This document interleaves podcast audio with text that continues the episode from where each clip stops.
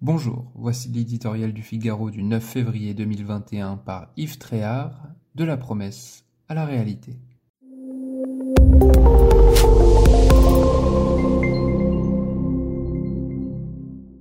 Était-ce une promesse intenable ou une erreur de communication?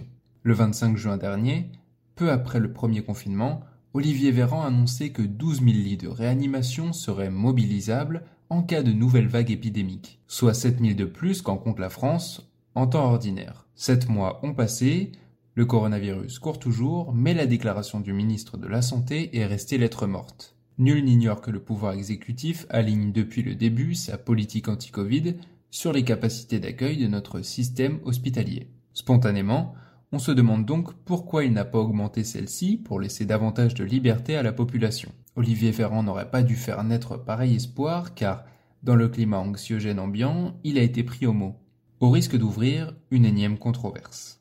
C'est l'une des grandes leçons de cette crise sanitaire, la parole publique doit être pesée au trébuchet pour ne pas semer le doute et la méfiance.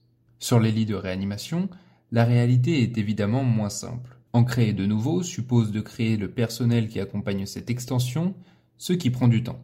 C'est aussi potentiellement accepter que la pandémie fasse davantage encore de victimes. La réanimation est le stade ultime du traitement des malades.